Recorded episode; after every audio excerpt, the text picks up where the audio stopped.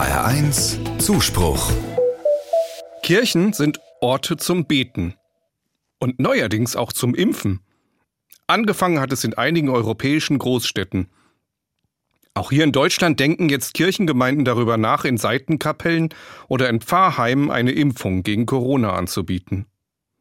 Für Georg Betzing, den Bischof von Limburg, gibt es keinen Zweifel, dass es sinnvoll ist, sich impfen zu lassen.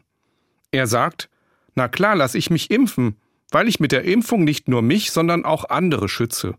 Die Impfung ist ein konkreter Ausdruck von Nächstenliebe. Es gibt jetzt ausreichend Impfstoff. Damit können Menschen sicher vor schweren Erkrankungen und dramatischen Langzeitfolgen geschützt werden.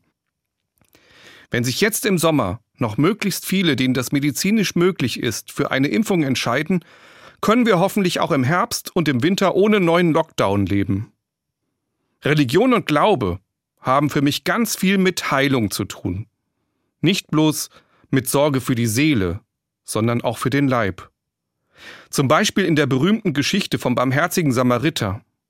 Jesus erzählt davon, dass manche Priester an einem Verletzten vorbeilaufen, weil ihnen der Gottesdienst wichtiger ist. Schließlich verbindet jemand die Wunden des Hilfsbedürftigen und sorgt für die weitere medizinische Behandlung. Papst Franziskus hat die Kirche einmal mit einem Feldlazarett verglichen.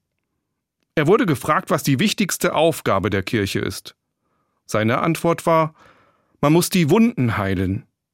Dann können wir von allem anderen sprechen. Beten und impfen. Ich finde, das passt sehr gut zusammen.